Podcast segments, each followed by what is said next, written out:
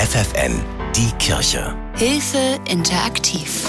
Eine Liebesgeschichte, wie sie schöner nicht sein könnte. Das sagt Costa aus der Nähe von Hannover über seine Ehe.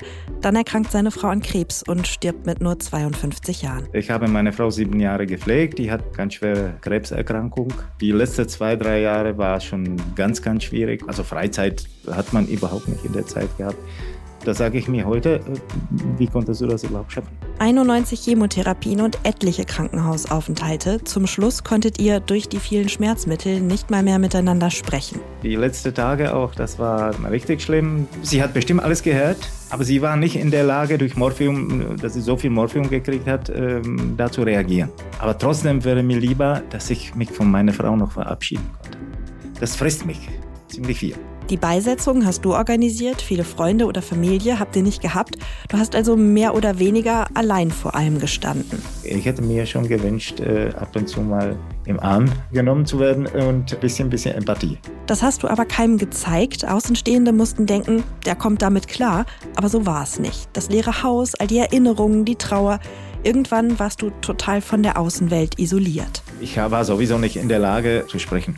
Und irgendwann habe ich gedacht, weißt du was, bevor du komplett zusammenbrichst. Ich habe mich äh, selber einweisen lassen und war richtig depressiv. Nach der Klinik ging es dir schon etwas besser, aber wirklich einen Halt hast du erst in einer Trauergruppe speziell für Männer in Basinghausen bei Hannover gefunden.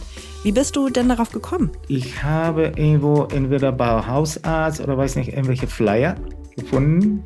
Dann habe ich mich gleich gemeldet. Er hat gesagt, wenn eine Hilfe gibt, die Hilfe musst du annehmen, weil du die brauchst. Die Trauergruppe für Männer gehört zum Angebot des ambulanten Hospizdienstes Aufgefangen in Basinghausen. Leiter der Gruppe ist Jörg Schlatterer. Hatte Costa denn gleich den Mut, ganz offen über seine Trauer zu sprechen? Als er das erste Mal hierher kam, hat er eigentlich gleich losgelegt. Gesprudelt und gesprudelt und gesprudelt. Und die anderen Männer kamen an diesem Abend eigentlich gar nicht wirklich zu Wort. Und ja, wir haben ihm zugehört und wir haben alle gespürt, das muss jetzt raus, sonst platzt er. So. Er kam einfach, glaube ich, genau zum richtigen Zeitpunkt in unsere Gruppe. Costa, du hast ja vorher kaum ein Wort über deine verstorbene Frau und die sieben Jahre, in denen du sie gepflegt hast, erzählen können. Hier mit Jörg war das aber von Anfang an ganz anders. Das ist ein Supermensch. Mit welcher Art der das sich mit den Menschen unterhält und überhaupt kein Zwang und gar nichts. Das ist, äh, als hätte man sich jahrelang gekonnt. Ne? Also das ist ähm, genau das, was mir die, die ganze Zeit gefällt wie man aufgenommen wird. Einmal im Monat gibt es die Treffen im sogenannten Lebenshaus. Da wird gemeinsam gegessen und geredet über den Alltag, aber auch über den Tod. Und Costa, du sagst, das hilft. Auf jeden Fall, ja. ja. Man muss sich nach so einem Trauerfall unbedingt öffnen. Bei kompetenten Menschen, die das auch kennen. Das geht in die Tiefe. Das schätze ich sehr viel sowas. Das ist für mich unheimlich wichtig und etwas, was man mit gar nichts anderes wechseln kann.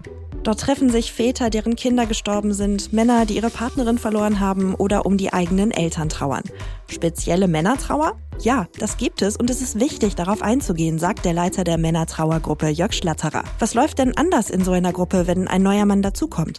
Ja, dass Männer erstmal beobachten und nicht gleich auf den zustürzen oder ihm Taschentücher anbieten oder ihn gleich im Arm nehmen oder ihn gleich ungefragt die Hand halten, was man eher von Frauen gewohnt ist, sondern die beobachten erstmal und will er das überhaupt? Braucht er das überhaupt? Sagt er vielleicht, Mensch, nimm mich doch mal einen Arm?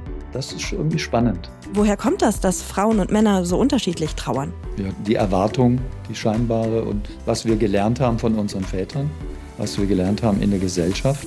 Zeig keine Gefühle, sei stark, funktioniere, du musst das Geld verdienen, du musst die Familie zusammenhalten. Kein Schmerz zeigen, und vieles ist einfach unbewusst, ist einfach da. Das haben wir mitbekommen und das, diese uralte CD, die läuft einfach stillschweigend in uns.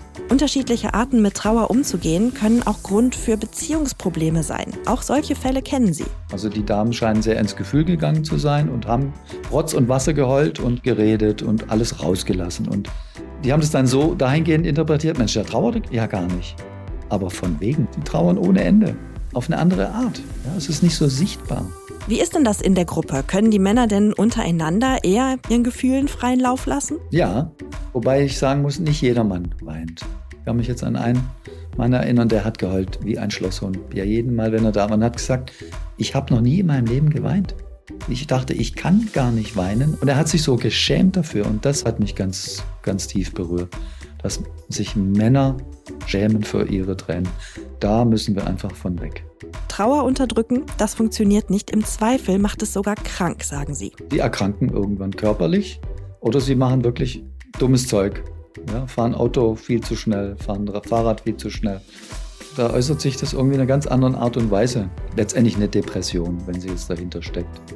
Das äußert sich bei Männern oft auch im riskanten Verhalten. Die gehen einfach nicht mehr pfleglich mit sich um. Die machen wirklich dummes Zeug. Was kann das genau sein? Sie machen sich weg, so würde ich das eigentlich bezeichnen. Und das kann natürlich auch sein, dass Menschen anfangen, mehr Alkohol zu trinken oder vielleicht sogar andere Sachen auszuprobieren. Oder halt die Medikamente der Ärzte überdosieren und immer mehr. Also ist schon so, sich wegmachen doch.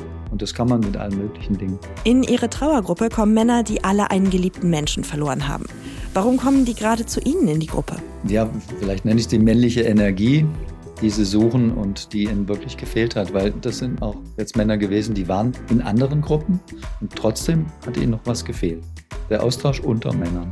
Trauergruppen für Männer, aber natürlich auch speziell für Frauen oder Kinder gibt es in ganz Deutschland. Unsere Experten in Zusammenarbeit mit Diakonie und Caritas sagen euch wo. Hilfe at hilfe-interaktiv.de Die Kirche bei FFN.